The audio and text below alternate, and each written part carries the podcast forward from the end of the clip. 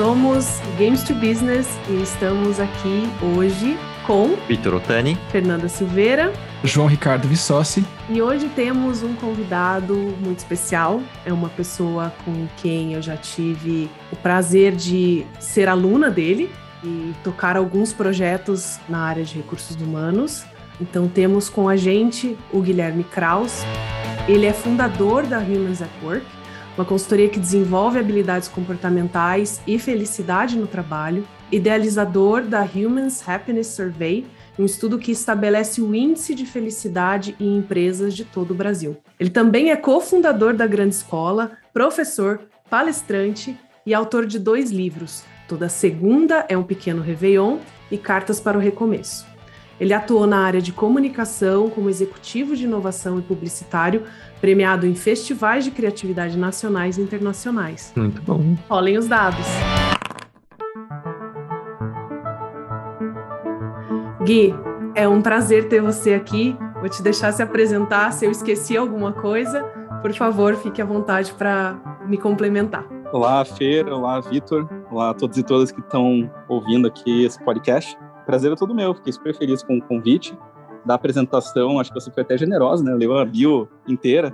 Então, acredito que não haja mais nada para adicionar, pelo menos da parte profissional, né? Sempre fosse falar das coisas pessoais, de poderia ficar aqui uma meia hora falando dos nossos gostos, das nossas ideias sobre a vida, mas acho que para uma apresentação já está de bom tamanho. Podemos falar que você é pai do Caetano, que ele é maravilhoso. É, desde que começa, pai do Caetano, terapeuta em formação, torcedor do Coritiba envolvido com o clube, músico amador, escritor. Tem um pouco de tudo. Ele vai um pouco de tudo, né? Mas acho que a apresentação já tá legal. O Caetano é um Golden ou o Caetano é um Labrador? É um Golden, né? Caetano é Golden. É Golden. Golden. Ah, legal. que legal. Bom, como eu queria começar? Eu sei que a tua agenda é super ocupada, né? E a gente estava aqui em off conversando e agradecendo a tua participação e querendo saber um pouquinho mais se você é gamer, se você joga alguma coisa, que jogos têm o seu coração, seja da infância, seja agora da vida adulta? Bom, eu não, não sou gamer, é, mas gostaria de ter uma cadeira gamer, assim, porque eu vejo a galera usando, assim, parece extremamente confortável.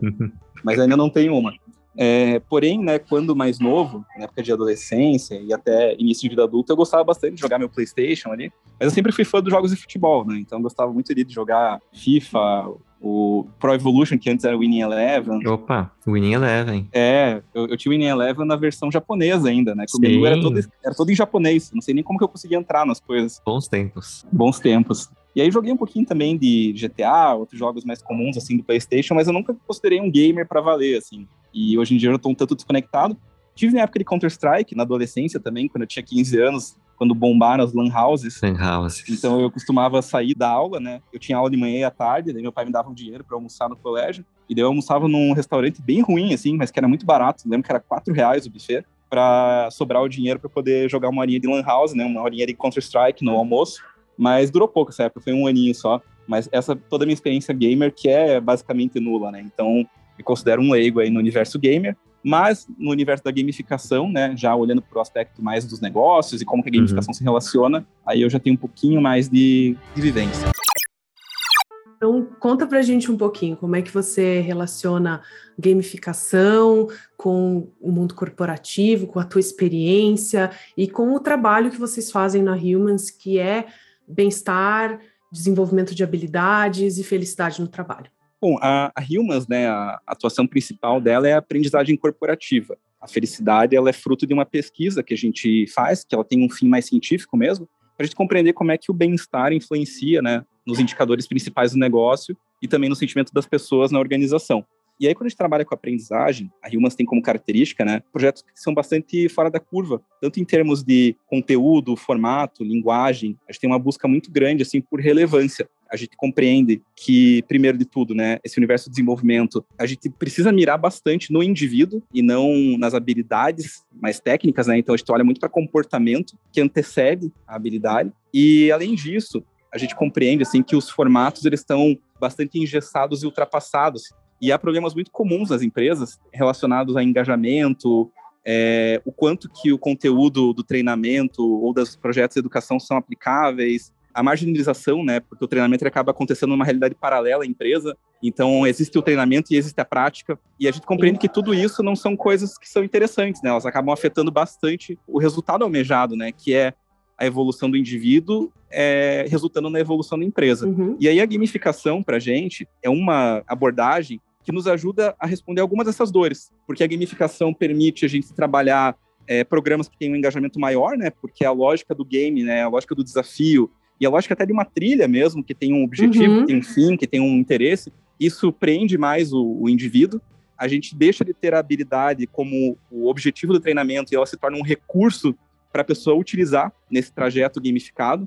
E além disso, a gamificação também permite que a gente faça uma maior conexão com a prática. E aí eu gosto né, da gamificação com o reality show, que é quando o game ele é diretamente ligado à realidade, é, que daí a gente consegue colocar desafios reais, né? Não são Aham. desafios ali fictícios, né? Mas projetos reais dentro da empresa. E aí a aprendizagem ela caminha para que as pessoas consigam solucionar esses projetos, esses desafios. Então são maneiras que eu enxergo de como a gamificação ela pode hoje ser uma bela abordagem para responder os anseios atuais da educação corporativa. Bom, eu tive o prazer de participar de uma de toda uma trilha com a Humans, com todo o grupo de recursos humanos. Foi a gente tratou acho que de quatro ou cinco temas durante quase seis meses de trabalho. É, foi super interessante porque vinham esses elementos mesmo de gamificação e a gente estava com um grupo super diverso, né? Então eu tinha pessoas da área de segurança do trabalho, eu tinha pessoas do RH corporativo, pessoas da área de saúde, e a gente conseguiu fazer esse grupo se integrar e, e construir coisas juntos, né? Através de, desses processos que a Humans trouxe de gamificação. Como é que foi? Você migrou, né, né, Guilherme? Você migrou do mundo da publicidade para o mundo de treinamento e de educação corporativa. Como é que foi idealizar a Humans? Como é que foi passar a trabalhar com desenvolvimento humano? Bom, a migração, né? Se eu olho de hoje para o passado, eu consigo ver exatamente onde cada ponta se conectou. Mas na construção do trajeto foi algo bem orgânico. A minha formação inicial é a publicidade. Eu trabalhei inicialmente com marketing promocional, depois eu fui para propaganda, depois eu fui sócio de uma agência, inclusive enquanto publicitário, atendi a empresa que você trabalha, Fernando, não sei se pode citar Uhum. aqui, mas se puder depois você cita ela. Atendi ela né, enquanto publicitário.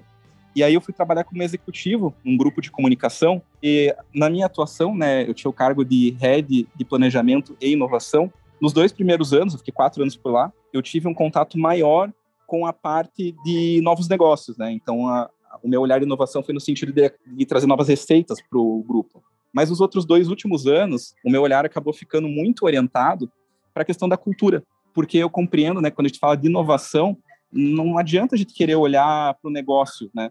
Porque a inovação dentro da organização ela vai acontecer especialmente pelo comportamento do indivíduo. E a gente fez um trabalho Uhum. muito profundo de cultura organizacional, e ali eu tive uma aproximação maior com esse universo. Então, essa foi uma trilha que me levou a esse caminho. Paralelamente a ela, eu também fundei, em 2012, uma iniciativa chamada A Grande Escola, que é uma escola dedicada ao ser humano, é uma escola dedicada àquilo que a gente não aprendeu na escola, né? Então, principalmente sobre questões emocionais, alguns anseios em relação à vida. É uma escola que se pauta bastante na filosofia, né?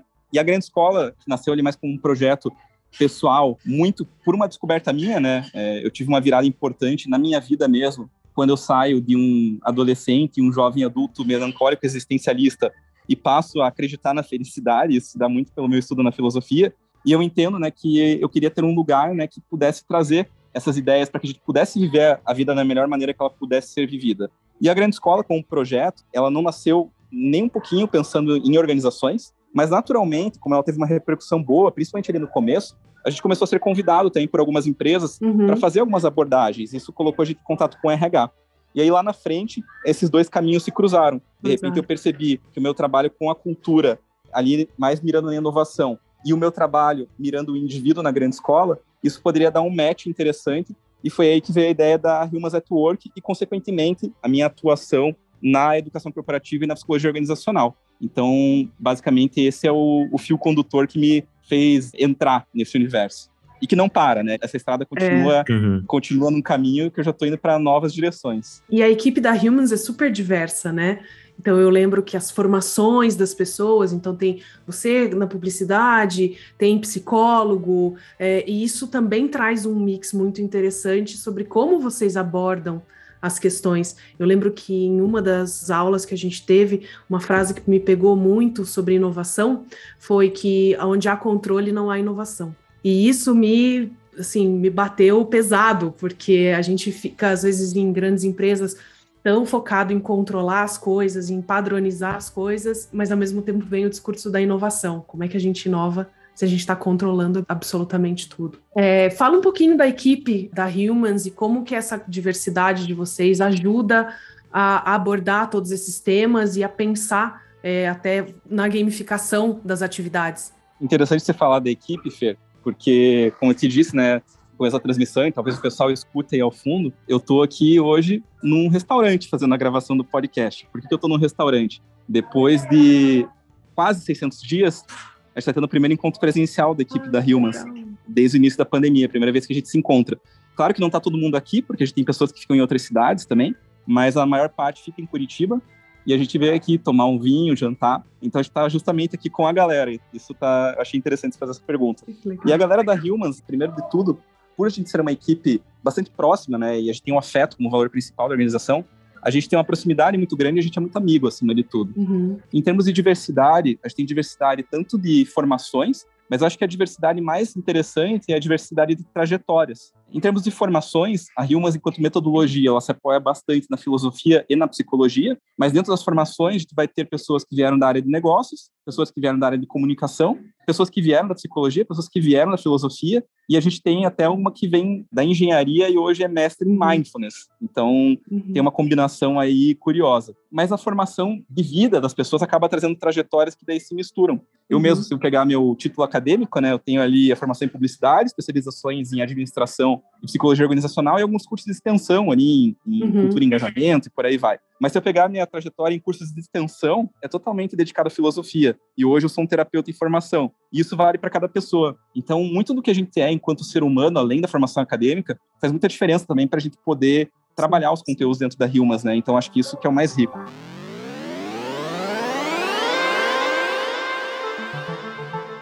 Você ficou bastante conhecido, e foi por onde eu te conheci, com as tuas palestras sobre felicidade. Né? Então, todo esse teu trabalho com felicidade. Como é que se mede, e a partir dessa medida, como isso afeta é, os indicadores da empresa, né? Que foi uma fala que você trouxe lá no começo. Como é que a gente faz essas conexões? E, é, e se eu puder complementar a pergunta, tenho uma curiosidade de saber assim, né? Quando o RH procura você, eu imagino que tenham alguns, alguns entraves, né, algumas coisas que você observa com uma frequência maior nas empresas, que é acho que onde você é chamado para desatar esses nós, né? Se você tem aí alguma ideia para passar para a gente, o, o que, que mais a gente tem de dificuldade nessas empresas? Bom, vamos lá. Então, começando com o assunto da felicidade no trabalho, ela começou um pouco antes do trabalho, assim, porque, mais uma vez, é aquela estrada que, quando a gente olha para trás, começa daí conectar ela e compreender o sentido. Então, tudo começa quando eu tive uma carreira bastante próspera na publicidade. Eu era sócio de uma agência que tinha um tamanho interessante, né? Era uma empresa que tinha 70 colaboradores, eu tinha 25 anos de idade, tinha uma situação financeira confortável, e aquilo ali era mais ou menos o que eu tinha sonhado para minha carreira, e eu cheguei lá muito cedo. E eu me sentia completamente vazio e estressado. E, então, não parecia fechar a conta, né? Porque, de repente, tudo que eu sonhei que deveria me trazer felicidade estava me trazendo o caminho oposto. Então, ali, eu comecei a ter alguns questionamentos já em relação à vida. Além disso, né, a descoberta de novos caminhos dentro da própria filosofia, dentro do meu estudo, me fizeram né, começar a olhar para a felicidade, mas muito no sentido de uma jornada pessoal. E aí, quando mais à frente eu fundo a Humans, eu tinha já na cabeça a ideia de que as organizações elas precisavam muito debater esse assunto. E isso foi muito inspirado por um cara que eu admiro bastante, chamado André Caldeira. O André Caldeira foi é, um executivo da área de educação, trabalhou no Grupo Positivo, no Grupo Aimoré, e hoje ele é CEO e fundador da Propósito, que é uma consultoria bastante reconhecida na área de RH. E o André Caldeira, uma vez, numa reunião, eu fiz uma mentoria com ele pela Endeavor, ele me disse que uma frase que ficou viva na minha cabeça por muitos anos, de que muitas empresas eram ambientes de verdadeira miséria humana. Isso me pegou muito forte, assim, porque eu sempre pensei na miséria como uma palavra relacionada à falta do alimento, à falta do saneamento, mas nunca no sentido emocional. E aí, olhando para minha trajetória e as empresas que eu conheci, algumas coisas que eu mesmo vivi na minha vida profissional, eu percebi que, de fato, né, muitas empresas eram, sim, lugar de miséria humana, e era um lugar onde pessoas parecia que esqueciam dos seus valores, assim, quando entravam, e de repente entravam numa lógica competitiva, maluca, onde eram capazes de fazer coisas que não eram capazes de fazer fora daquele ambiente de trabalho. E esse lugar, né, de competição, de falta de confiança, de pressão extrema, eu percebi que isso adoecia as pessoas, né? E começava então a olhar para números alarmantes em relação ao, ao grau de infelicidade das pessoas no trabalho, né? Tem um dado de 2017 que já apontava que mais de 50% dos brasileiros empregados estavam insatisfeitos e infelizes com o seu trabalho atual, sem contar, né, os números em relação a quadros de ansiedade, burnout que eram crescentes. E aí tudo isso me fez pensar quando eu fundo a Humans, né, que já era algo focado no indivíduo, que eu gostaria de criar um índice de felicidade em empresas, mas não tinha a menor ideia de como fazer isso. Então, eu fundei a empresa com isso na cabeça e eu demorei pouco mais de um ano para chegar no resultado, né, de como fazer. E aí, como que eu fui fazer isso? Perguntando. Então, eu tive muitas conversas, eu troquei com pessoas da psicologia, pessoas da psicologia positiva, uma estatística me ajudou bastante, pessoal de RH. Então, eu fui estudando pesquisas, etc. Até que eu cheguei num modelo, testei dois, né, que não deram muito certo, não eram escaláveis, e aí cheguei num terceiro modelo, que daí fez um protótipo e deu muito certo, uhum. que é a pesquisa que a gente roda, né, até hoje, que é uma pesquisa estatística, né? Então, é uma pesquisa quantitativa para mensurar a felicidade. E aí, respondendo a pergunta, né, como que a gente faz isso, basicamente, né, dentro da ciência da felicidade, que daí foi um universo que eu passei a gravitar muito, né, inclusive participo de bastante eventos, né? Tive a oportunidade até com alguns dos principais nomes. Eu fiz a palestra de abertura do tal Ben Shahar, que para mim é o principal especialista do assunto no mundo, né? Ele é uhum. professor de Harvard, PhD em psicologia, enfim. Então, acabei entrando muito nesse universo e basicamente tem duas formas de você mensurar. Você pode fazer isso através do mapeamento de ondas cerebrais, que é bem legal, mas não é nada escalável, né? Porque, enfim, é uma pesquisa cara, você tem que colocar a pessoa no laboratório, tem que conectar ela a eletrodos, então não é algo muito simples de fazer. E uma outra forma que você tem de poder mensurar é através do questionário de autoavaliação. Então, tal como pesquisas como um censo ou um teste comportamental, a gente trabalha com um questionário que faz perguntas para o indivíduo e essas perguntas elas fazem esse indivíduo pensar como é que ele se sente em relação a diferentes estímulos. E aí, respondendo isso sempre numa forma de escala, porque a gente consegue extrair uma resposta numérica, a gente consegue transformar o sentimento dele num número, e aí a gente formula isso numa metodologia, a gente criou uma fórmula, né, um cálculo, para chegar a esse índice de felicidade. E aí, aonde que estão pautadas essas perguntas, esses questionários, né? Esse questionamento, perdão. A gente basicamente pegou duas grandes referências, uma pesquisa secundária que já fala de felicidade no trabalho, e também o FIB, que é o Índice de Felicidade Bruta, né, que foi cunhado no Butão, que é uma política pública de felicidade que tem seus pilares também. E aí, fazendo um cruzamento a gente criou os nossos pilares. A pesquisa ela tem seis pilares principais.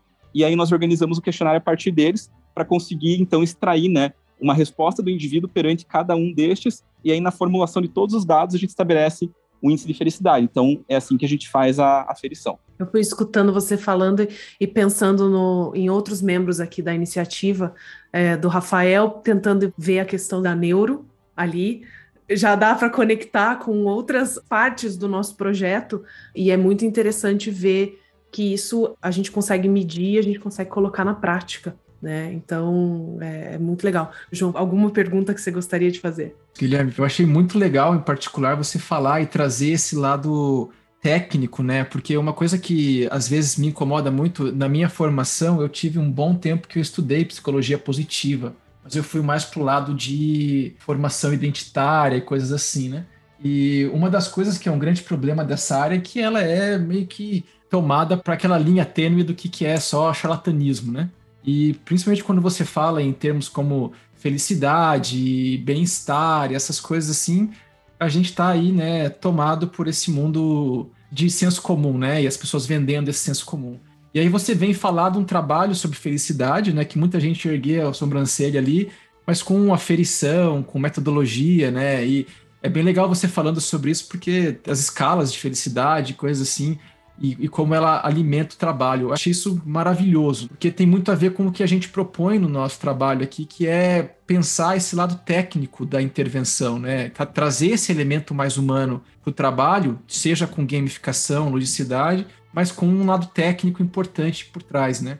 E aí eu queria saber de você, quando você fala aí da tua questão da felicidade, puxando um pouquinho da pergunta que o Victor fez, quando você vai trabalhar a felicidade nas empresas, né, e sabendo que a empresa é um ambiente que tem bastante dificuldade de lidar com o aspecto da felicidade do trabalhador, né, como que você tem trabalhado a conexão desses indicadores de felicidade com aquilo que a empresa prega, que é rendimento, produção, desenvolvimento, né? Produtividade. Produtividade, né? exatamente. Então, a gente sabe que o ambiente de trabalho, de uma certa forma, te coloca para não desenvolver felicidade, né? Então, como é que você tem ligado isso para conseguir fazer com que a, esse ambiente corporativo que é avesso a isso, né, tem dificuldade de receber isso, consiga receber esse produto que você apresenta de uma forma tão bem colocada, né? Eu vou dividir a, a sua pergunta em três respostas porque ela foi muito boa, assim. Então acho que dá para criar três caminhos aqui. É, a primeira questão assim, que eu queria abordar é que é muito importante o que você falou, né, em relação a essa preocupação, né, da popularização da psicologia positiva, o que acaba, sim, né, trazendo boas e más iniciativas, né, relacionadas à felicidade, e é um terreno bastante perigoso, né, porque quando a gente fala de, principalmente de felicidade, que é um, um sentimento que tem muitas interpretações, né, eu não acredito que a felicidade tenha uma definição, eu acredito que ela tem interpretações, e é muito fácil a gente cair naquele caminho da positividade tóxica. Eu gosto muito, né, de um livro chamado Sociedade do Cansaço, inclusive faz uma leitura muito boa, assim, de como que essa busca incessante pela felicidade que caracteriza o nosso período atual, ela está levando muita gente ao contrário, né, que é o caminho da infelicidade, o caminho da depressão. Então é um assunto muito sério, porque isso lida com uma parte muito delicada do ser humano. E quando a gente fala de felicidade, então, eu acredito que não haja uma definição para ela, mas sim uma interpretação. Para esse indicador, a gente enxerga a felicidade como um sentimento de potência. É quando a pessoa se sente energizada perante algo que tem uhum. um pouco a ver com o conceito de Spinoza, né? Então, eu me sinto energizado, eu me sinto vivo, eu me sinto com libido, né, em relação a algo, tem algo que me estimula.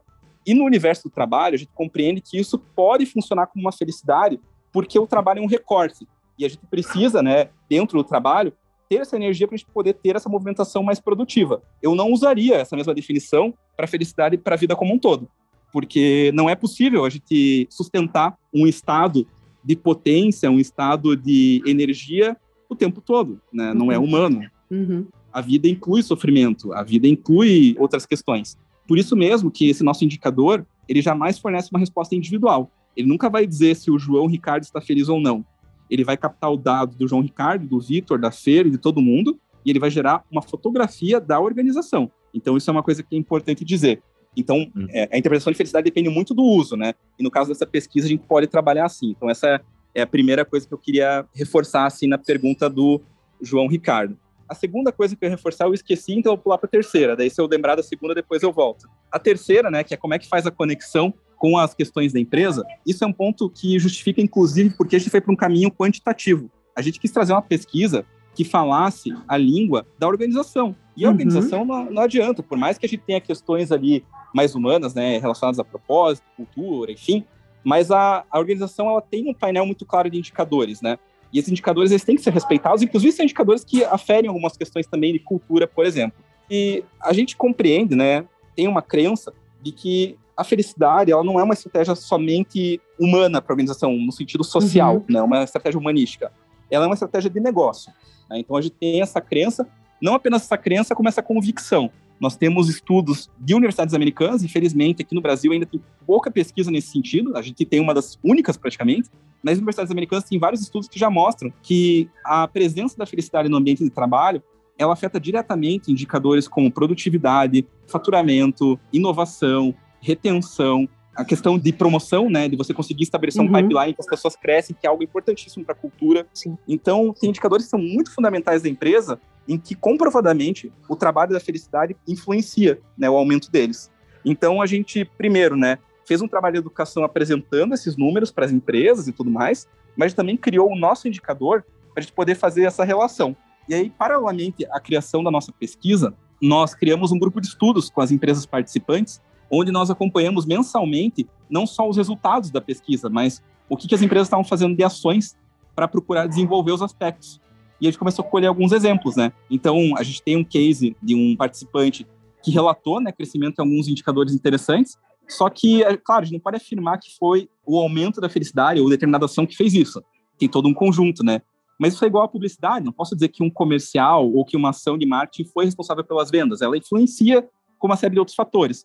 Então, a gente consegue fazer isso com cruzamento. E aí você tem um indício. Então, eu posso, por exemplo, apresentar que se durante um ano eu tive um crescimento do indicador de felicidade e, paralelamente, eu tive um crescimento no meu é, nível de engajamento, na minha pesquisa de clima e no meu faturamento, eu tenho um indício de que o aumento da felicidade contribuiu com esse aspecto. Mas é claro que não dá para fazer uma afirmação que foi somente ele, né? Então, é esse tipo de cruzamento de informação que a gente consegue fazer. Mas sendo numérico ele, a gente consegue colocar isso num gráfico parecido, assim, e fica bastante visível, né? Então é o que a gente tem tido de possibilidade Sim. de poder, enfim, representar isso na prática. E vocês conseguem conectar, se vocês acompanham a empresa a médio e longo prazo, conectar as atividades que vocês desenvolveram com essas empresas com o desenvolvimento dessas pessoas, de habilidades comportamentais, de treinamentos em que vocês usaram as diferentes técnicas que vocês fazem uso com a melhoria desses índices?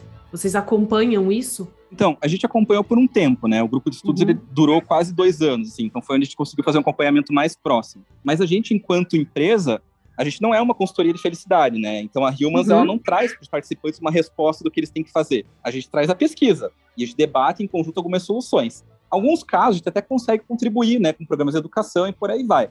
Mas em outros casos não tem nada a ver com educação. Então a gente teve, por exemplo, participante do estudo que fez uma reforma física como ação para elevar a felicidade e funcionou. Então, é muito variado aquilo que pode influenciar o nível de felicidade. Uhum. Então, a gente consegue contribuir com um pedaço. Então, a gente pode acompanhar sim, mas não que a gente tenha sido autor dessas iniciativas. A gente uhum. acompanhou como colaborador e, em alguns casos, a gente tem uma participação mais prática. Uhum. Agora, nesse momento, eu estou trabalhando num projeto, ainda é um projeto que eu não sei se vai virar uma empresa, né? A gente está aqui numa fase de estudos, para possivelmente tornar esse estudo da Humans uma spin-off. E aí, nesse caso, nós teremos a parte 2 que é a entrega do desenvolvimento. Então a gente está avaliando agora como colocar isso em prática. Se der certo, é um projeto para lançar no ano que vem, mas eu estou em fase ainda de entendimento se a gente vai encarar essa ou não. Mas então hoje, né, enquanto empresa, a gente não faz esse desenvolvimento. Por isso uhum. eu não posso uhum. dizer que a gente conseguiu colocar coisas em prática, mas pode acompanhar algumas iniciativas que as empresas tomaram. Legal. É, eu fiquei pensando, enquanto você ia falando, se a gente pudesse, eu não sei, aí os meninos podem me corrigir, porque eu não sou pessoa da estatística, não sou, não sou a pessoa de medir, de, não sou né? Isso a gente deixa para o João fazer um paralelo com a abordagem que a gente tem feito com as equipes, né? De colocá-los para fazer os jogos de RPG dentro da metodologia que a, que a Critical Skills propõe e como é que a gente mede isso, essa evolução deles, né? Como é que a gente pode propor algum tipo de indicador que faça essa, essa medida. Então, só do alto da minha ignorância de estatísticas e indicadores e medidas. Eu vou deixar o João pensar nisso. Vai pensando aí, João. Você ia falar que é importante ter essas medidas, justamente para não, não entrar no que o João Ricardo falou, né, dessa essa área meio terra de ninguém, porque você precisa, de uma certa forma, mostrar que o seu trabalho ele tem um embasamento científico e que ele tem né, uma entrega e que ele funciona. Eu acho que essa correlação é bem importante. Você tem algum dado para saber se essas medidas, né, e esse aumento depois que vocês entregam o projeto e vocês saem, se isso se mantém? A pergunta é assim, será que você precisaria ser convidado várias vezes ou de periodicamente para fazer uma nova avaliação? Então, a gente fez o acompanhamento periódico porque até fazia parte do acordo de colaboração. Como isso foi uma pesquisa científica, isso não foi um serviço comercial. A gente não cobrou dos clientes para fazer isso. Porém, a gente estabeleceu um acordo de troca. Então, os participantes do estudo que se voluntariaram, né, as empresas, elas tinham que cumprir algumas condições, e entre as condições estava a aplicação de pesquisas regulares, para a gente poder justamente ter uma lógica de evolução. A gente interrompeu o estudo durante a pandemia e ainda não retomou, porque a gente teve o um entendimento de que a nossa metodologia ela não era mais adequada para o formato de trabalho que se configurou dentro da pandemia. Então, a gente está tá justamente até entendendo né, o que, que a gente vai fazer no retorno. Então, a gente está realmente aguardando. Já demos uma evoluída no questionário, pensando no modelo híbrido, mas só vai lançar isso quando a gente tiver um pouquinho mais de segurança em relação uhum. ao novo trabalho. Então, a gente conseguiu ter, sim, um acompanhamento durante esse tempo em que o estudo teve gente, que foi até o início de 2020, né? A última rodada a gente fez em janeiro de 2020. E a gente conseguiu ter um aspecto comparativo, onde a gente tinha a curva de crescimento das diversas aplicações, somado a alguns indicadores que as empresas traziam para a gente no grupo de estudos, né? Então, claro, cada um trazia ali o que se sentia confortável em compartilhar, ninguém era obrigado a mostrar nada, mas conseguia acompanhar as coisas na prática. E a gente percebe que algumas ações se mantêm vivas até hoje.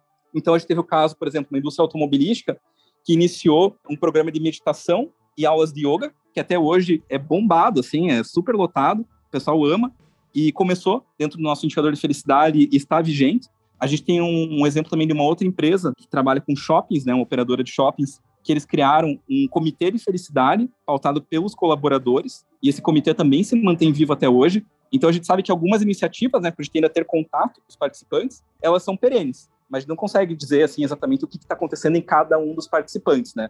Porém a gente consegue ver que alguns frutos eles brotaram né, e hoje seguem seu próprio caminho. Bem legal.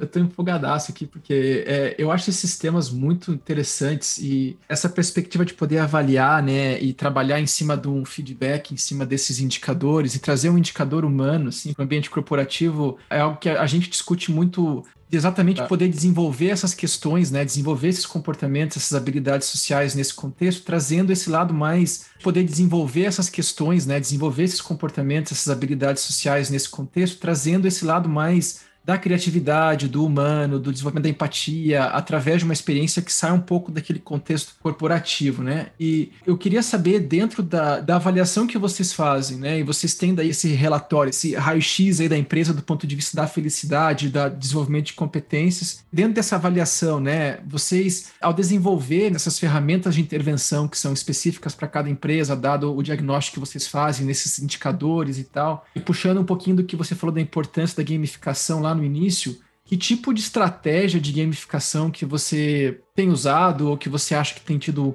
bastante benefício ou como que vocês têm trabalhado a gamificação em termos de práticas assim? Então, João, atrelado à felicidade, a gente não tem nenhum projeto, né? Porque a gente trabalha pouco, né, com o desenvolvimento desse tema. Mas em outros ah. projetos de aprendizagem, sim, né? Então, você falando assim, isso me lembra dois projetos, um que está em vigor ainda e o outro que já aconteceu, né? Esse que aconteceu, a gente tinha um desafio que a gente precisava colocar uma série de temáticas que eram importantes para a cultura da organização em pauta, e a gente tinha uma característica da empresa de um baixíssimo engajamento nas atividades de treinamento e desenvolvimento. E eles não tinham a ideia de tornar obrigatório, né? Eles não queriam isso. Então, a gente precisava conquistar engajamento sem ser obrigatório. Uhum. E aí a gente sabia, né, que a gente estava trabalhando um grupo de pessoas que tinha uma cultura bastante competitiva, e além disso, a gente tinha uma natureza de consumo de conteúdo que nem sempre poderia ser síncrona, né? Muitas vezes o pessoal, por ter uma agenda muito agitada, teria que pegar ali o conteúdo assíncrono. Então a gente criou uma trilha que permitia todo tipo de experiência com o conteúdo. Havia quem pudesse participar do síncrono, mas se a pessoa não pudesse, a gente tinha uma série de materiais assíncronos também para ela poder acessar. E aí a gente criou uma campanha de incentivo, onde a gente estabeleceu premiações para uhum. os destaques do programa. A gente criou um nome, a indústria automobilística, né, que a gente trabalhou. Então o nome do programa era Learning Racers. Então era o os corredores do aprendizado, então a gente fez uma corrida assim, né? E a cada interação que o indivíduo tinha com o programa, ele pontuava. Uhum. Então, se ele participasse de um workshop, ele pontuava, se ele lesse um artigo, ele pontuava, se ele opinasse num fórum, ele pontuava, se ele baixasse o material do workshop, ele pontuava. E tudo isso gerava um ranking que era público. Então, tinha dois aspectos. Um que, ao pontuar, consumindo conteúdo, ele se via ganhando prêmios, e além disso, como era uma corrida pública, ele também ficava ali exposto se ele estava sendo um top racer ou se ele estava ficando para trás. E no ambiente competitivo, ninguém quer ficar para trás, né? Então, as pessoas acabaram se engajando muito também nessa ideia de ter um bom desempenho. E aí a gente fez uma distribuição de premiações, não era nada muito é, mirabolante, mas isso ajudou bastante e foi uma primeira lógica de gamificação, mais no sentido da competição, da pontuação e por aí uhum. vai. E a gente também, né, agora está com um projeto vigente, que já rodou um pouquinho, e a gente até hoje tem uma reunião para pensar em próximos passos, em que a gente daí vai trabalhar uma mistura, né? A gente tem uma parte também relacionada a incentivo que é parecida com isso que eu acabei de citar, uhum. em que a uhum. pessoa ela é convidada a cumprir coisas, aí tem quiz, aí tem provinhas, tem pequenos desafios e ela vai pontuando e pontuando, ela vai ganhando produtos da empresa. Uhum. E além disso, a gente agora está bolando uma segunda etapa que vai ser, né, se for aprovado, né, que a gente ainda não tem aprovação, é um reality show, que daí a gente vai trazer pessoas para ser um reality mesmo, assim, com votação, com provas, etc. E aí tem um prêmio bem grande no final. Isso vai ser televisionado, né? Televisionado não no sentido de televisão, né? Mas é, uhum. filmado e transmitido, né? Pelo YouTube, a organização. É uma organização bem grande, então a gente tem um público interessante. Então a gente está negociando isso para ver se sai para o futuro próximo. Então é o que a gente está bolando assim com um possível formato gamificado. Assim. Então são duas coisas que me vêm à cabeça do que a gente já fez e do que a gente está fazendo. Legal. Você falou do reality show.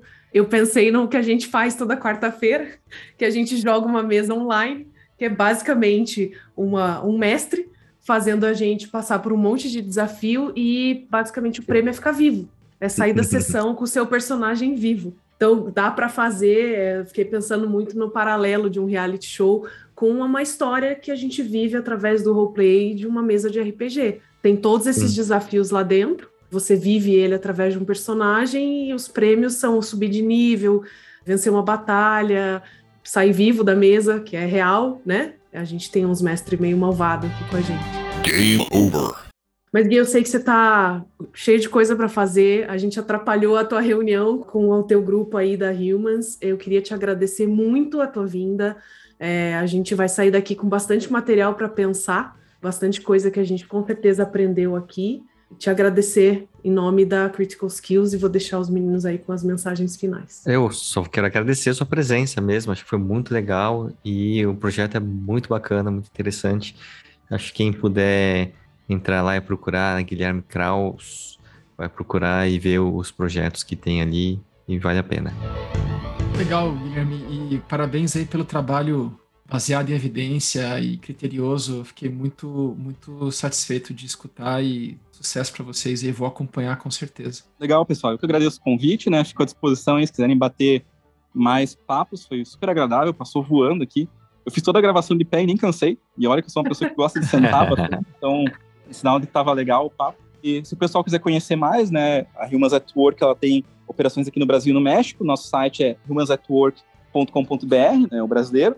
O Instagram é @humansatwork. E aí também, né, se o pessoal quiser conhecer meu trabalho pessoa física, daí é Guilherme Kraus, Kraus é K-R-A-U-S-S, .com.br ou o arroba Guilherme Kraus, né?